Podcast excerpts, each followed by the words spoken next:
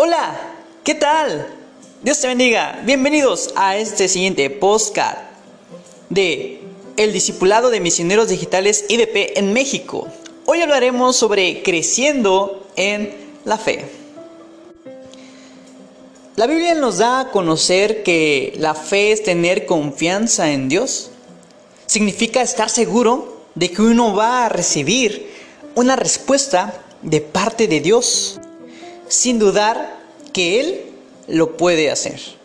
Pues Dios es todopoderoso para hacer provisión a nuestra vida. La definición bíblica de la fe está en el libro de Hebreos 11.1, la cual dice así, es pues la fe la certeza de lo que se espera, la convicción de lo que no se ve. Esto quiere decir que tener fe en la respuesta y provisión de Dios es estar convencido de que algo existe, aun cuando no se puede ver.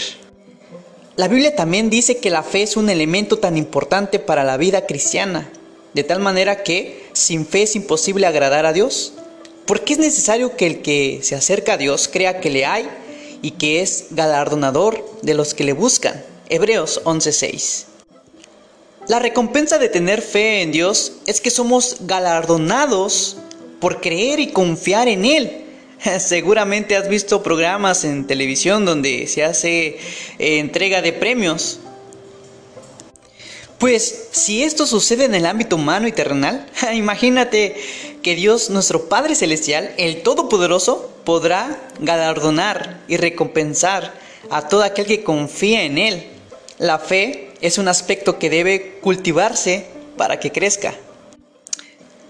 Tu fe va a ir creciendo conforme confías en que Dios puede hacer algo en tu favor.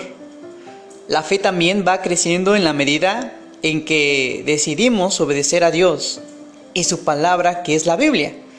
Pues la fe debe estar sustentada en la Biblia. Dice Romanos 10:17, así que la fe es por el oír y el oír por la palabra de Dios. Podemos resumir diciendo que la fe es la confianza activa, dinámica y firme en Dios. Y que no está sujeta a lo que humanamente podemos hacer, sino en lo que Dios puede hacer por nosotros. Y ciertamente nos daremos cuenta, como dijo Jesús, al que cree, todo le es posible. Esto viene en Marcos 9:23. Por lo que grandes victorias podremos alcanzar con la ayuda de Dios y para honra y exaltación de su nombre. Dios te bendiga y gracias por escuchar ese podcast.